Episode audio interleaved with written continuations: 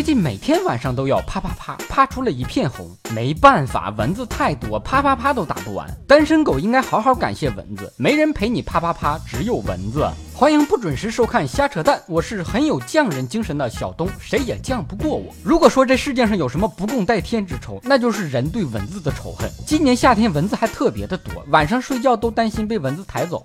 为啥蚊子不咬别人，偏偏就咬我呢？只要有我在，别人都说屋里没蚊子，你说气不气人？这么独宠我，这是跨越物种的爱吗？偏偏喜欢你。蚊子这种东西吧，咬我朋友可以，咬我可不行。你说你咬哪个部位不好，你非得咬人脚心？你咬我就偷偷的咬呗，咬之前非得嗡嗡嗡的叫个什么玩意儿？你妈没教你别人睡觉的时候要开启静音模式吗？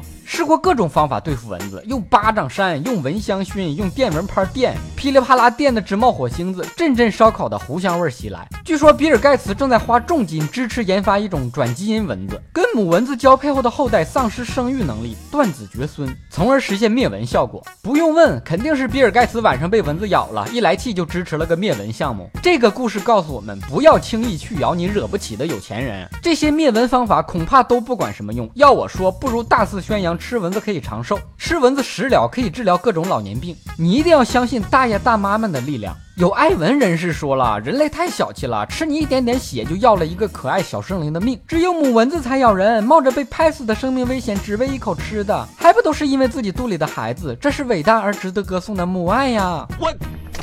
以上部分内容纯属瞎扯淡，好看的小哥哥小姐姐们，别忘了转发、评论、飞弹幕、双击关注、点个赞。但有忧郁的雨滴留言评论说，短短几分钟，语言犀利又经典，太好听了，一直都在听，重复听好几遍。这位弹友真的是太有品位了，独乐乐不如众乐乐，这么好的节目，是不是得介绍给你的朋友？